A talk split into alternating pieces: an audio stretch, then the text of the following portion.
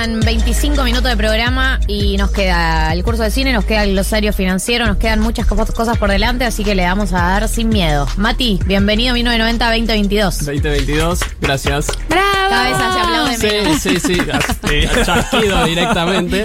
Eh, Somos gracias. intelectuales y chasqueamos. Bien, Sí. qué alegría volver, estaba muy ansioso por volver.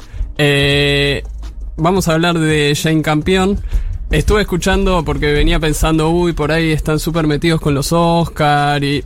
No, No. Nulo. No. Mi interés por los Oscars pasó de ser adolescente y mirarlos ahora a ni sabía que eran mañana. Sí, yo no sé si es estos Oscar en particular, pero eh, hay un nivel de, ah, eran los Oscar que Sí, sí, sí, sí, no sí, se puede creer. A mí, no sé, eh, entiendo que no les importa mucho este año, a mí tampoco me importa mucho, me importaba por Fue la mano de Dios, que es Está la- nominada está nominada. Extranjera. Lamentablemente hay muchas chances de que no gane. ¿Quién va a ganar? ¿Tenés información? Tengo, ¿tenés bueno, cuenta? sí, no, no puedo revelar ¿Tenés fuentes en mis datos. Eh, Norma Leandro. ¿Ya sabés qué dicen los sobres? Sí, bueno, eh, no voy a, por hecho de corrupción, no voy a revelarlos, pero eh, Drive My Car es la principal candidata a ganar ¿La a? Mejor Bueno, bueno, Película bueno. extranjera. No la vi todavía. Eh, Abran las apuestas, ¿no? Vayan a apostarle a Ray Bueno, Macar. sí. Y la buena es que muy probablemente, o muchos dicen, que eh, El Poder del Perro, la película de Jane Campion que está nominada, es una de las principales candidatas a mejor película y Jane Campion a mejor dirección. Así que eso, de eso vamos a hablar un poco, de Jane Campion. Eh, vos creo, María, eh, ayer mencionabas un poco de que es la única mujer Eso, eso fue lo que googleé. Eh, eso fue lo que me arrojó Y Wikipedia. es correcto. Sobre Jane Campion eh, y que la película está en Netflix. Sí, eh, está en Netflix. Además, Jane Campion es la única, única mujer en ser dos veces nominada en Mejor Dirección. Eh, ¿Cuándo eh, la nominaron? la nominaron este año Sí. y en 1994, sí, en este año y en 1994 por la película de piano. Eh, la lección Mira. de piano se tradujo. Un poco vamos a hablar sobre todo de esas dos películas. No sé cuál es. No es la, la que está Kate Winslet en una bañadera y le enseña a leer el chabón. Eh, No sé cuál es, Seguro pero no que es la de no. Kate Winslet. Me encantaría Era decirte cuál es Muy esa. específico ese comentario. Eh, Una que la vio mucha gente, espera. Bien, correcto. Mientras googleamos Yo cuál tampoco es sé esa cuál película. es, pero felicitaciones a Jane porque 27 años de Bueno. estar ahí. Sí, Eh, Complicado. ¿De qué año es la lección de piano? 1993 El lector la se llama. película. Eh, 94 es que fue, fue premiada. Y además, la lección de piano es eh, la primera mujer, o sea, Jane Campion se convirtió en la primera mujer en ganar eh, el Palma de Oro en Cannes a mejor película. Mira. Ah, Entonces, pionera. Jane Campion tiene como toda esa historia y en Cannes vamos a, a hablar de una situación que es un poco anecdótica, pero también permite una guía un poco de esta columna. Eh, Jane Campion gana el premio en Cannes hasta el año pasado. Eh, era la única mujer en haber ganado ese premio. Mm. El año pasado lo ganó Julia Ducournau, que hicimos la columna acá. Así es. Eh, y creo que en el año 2007, 60, Canes número 60, hacen una foto, ¿no? Entonces dicen, bueno, eh, las quienes hayan ganado Palma de Oro, foto, ¿no? Entonces Jane Campion dice, ok, yo me voy a poner en el medio. Entonces la foto de Canes 60 es todos hombres y en el medio Jane Campion. La ¿no? primera feminista. Bueno, año 94. Entonces, eh, todo el mundo después hablando de la foto, de, de que no hay mujeres salvo Jane Campion, etcétera, y Jane Campion sale y dice, les cagué la foto. Y dice, les cagué la foto porque si eran todos hombres, nadie habría hablado de esa foto.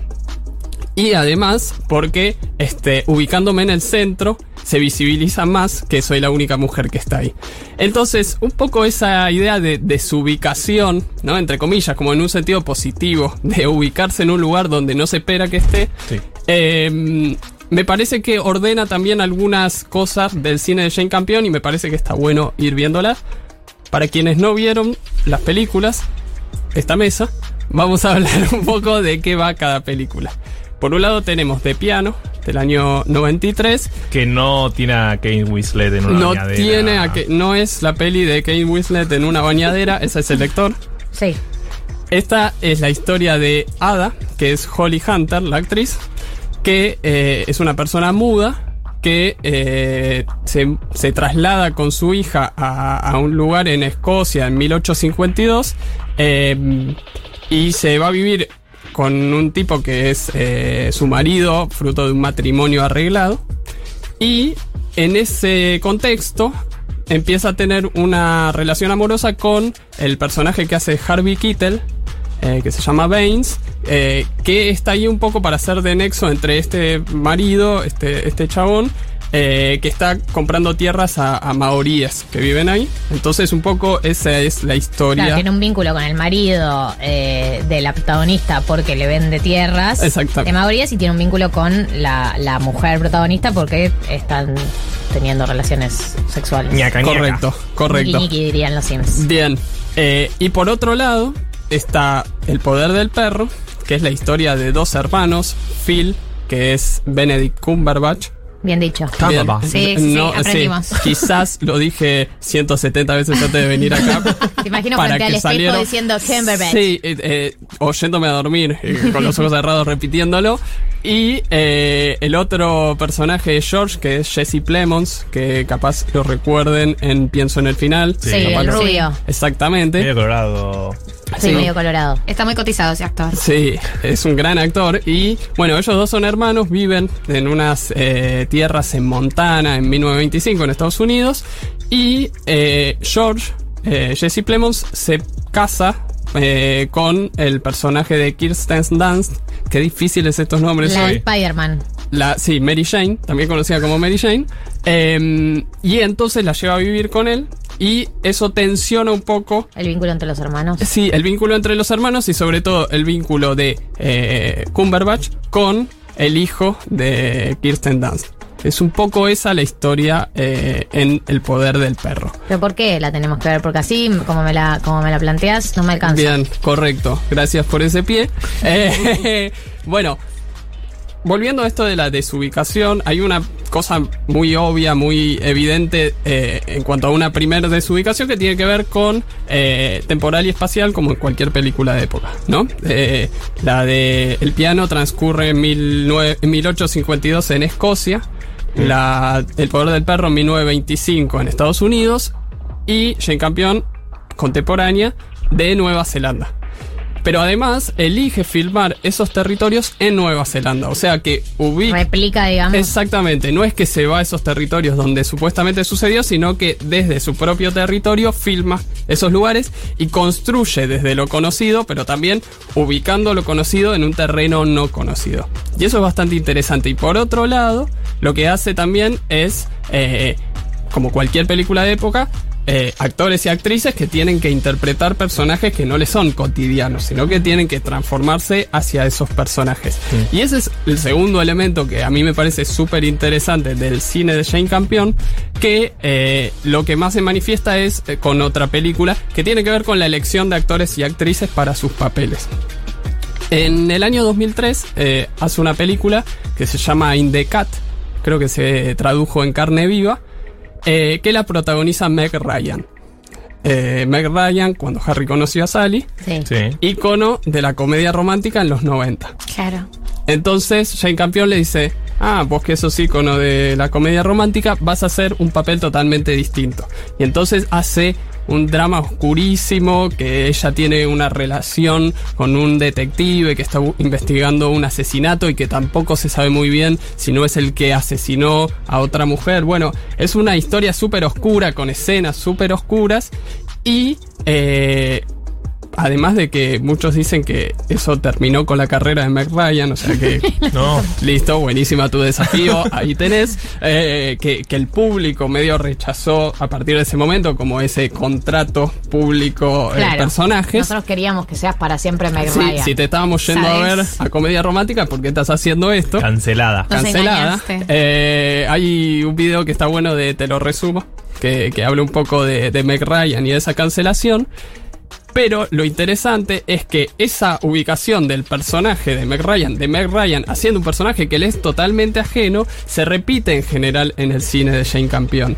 Con Holly Hunter, la protagonista del piano, pasaba un poco lo mismo. Y con Cumberbatch también pasa algo similar. También lo hizo en otra, en una serie que se llama Top of the Lake con Elizabeth Moss. Sí, sé cuál es la serie, no la vi. Bien, está muy buena. Yo vi la primera temporada, está muy buena. Y Elizabeth Moss la hace en un momento muy ligada a Mad Men, muy ligada al personaje de Peggy. Y hace ot- otra cosa. Y se genera también como cierta, no sé si incomodidad, pero como cierto colocarse en un papel que no te es natural, que no te es propio, sino que te tenés que adaptar de alguna manera. Y además, eh, el trabajo de Jane Campion con eh, los actores y con las actrices tiene algo de empezar a adaptar al personaje desde antes de que empecemos a filmar.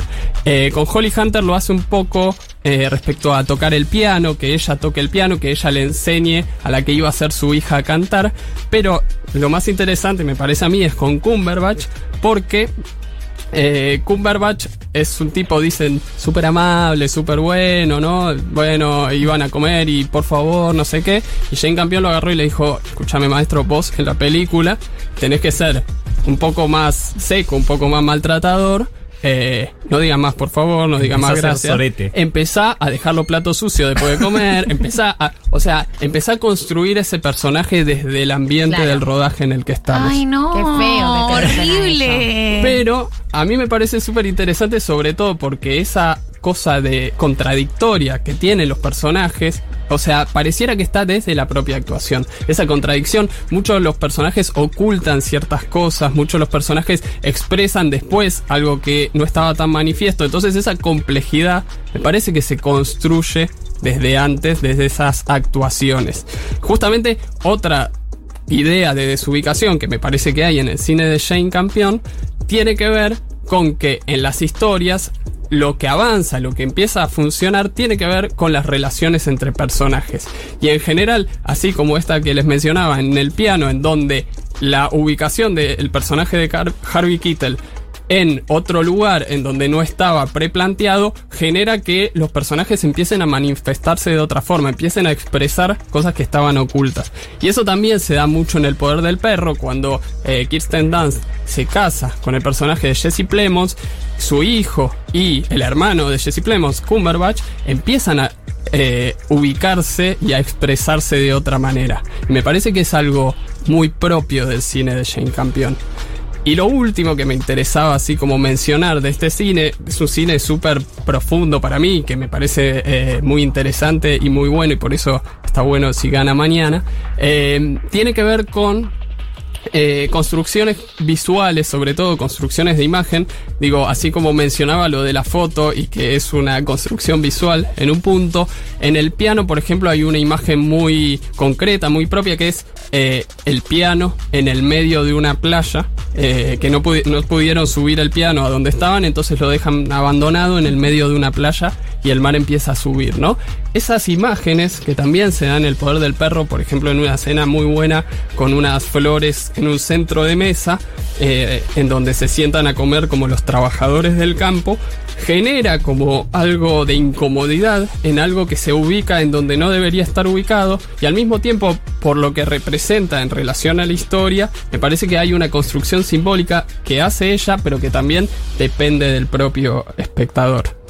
Y un poco para cerrar la columna, eh, a mí me parece que eh, mañana en los Oscars, que repito, no me interesan tanto, pero por la posibilidad de que gane Jane, Jane Campion, sí, porque me parece que vuelve a haber eh, como la desubicación de Jane Campion en unos premios que no suelen premiar esto, que muchas veces premian otro tipo de cine y que de repente pueda ganar este tipo de cine, este tipo de películas, esta directora que eh, interpela al público, interpela al espectador y que construye un cine que eh, está incomodando todo el tiempo y que exige como una profundidad en la mirada, bueno, me parece que si gana es motivo de celebración porque siento que mucha gente la va a ver, la película, y es una peli y un cine que merece la pena.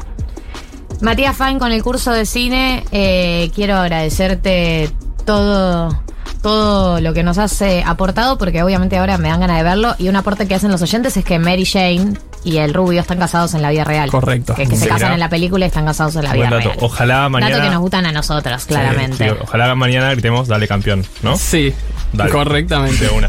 Dale, es hora de eso que es muy importante que gane. Dale, dale, campeón. Dale campeón. Si les parece, vamos con las ligas menores y seguimos con todo lo que necesitas para empezar a invertir. Yo te lo transformé en un clickbait. Sí, obvio, obvio, obvio.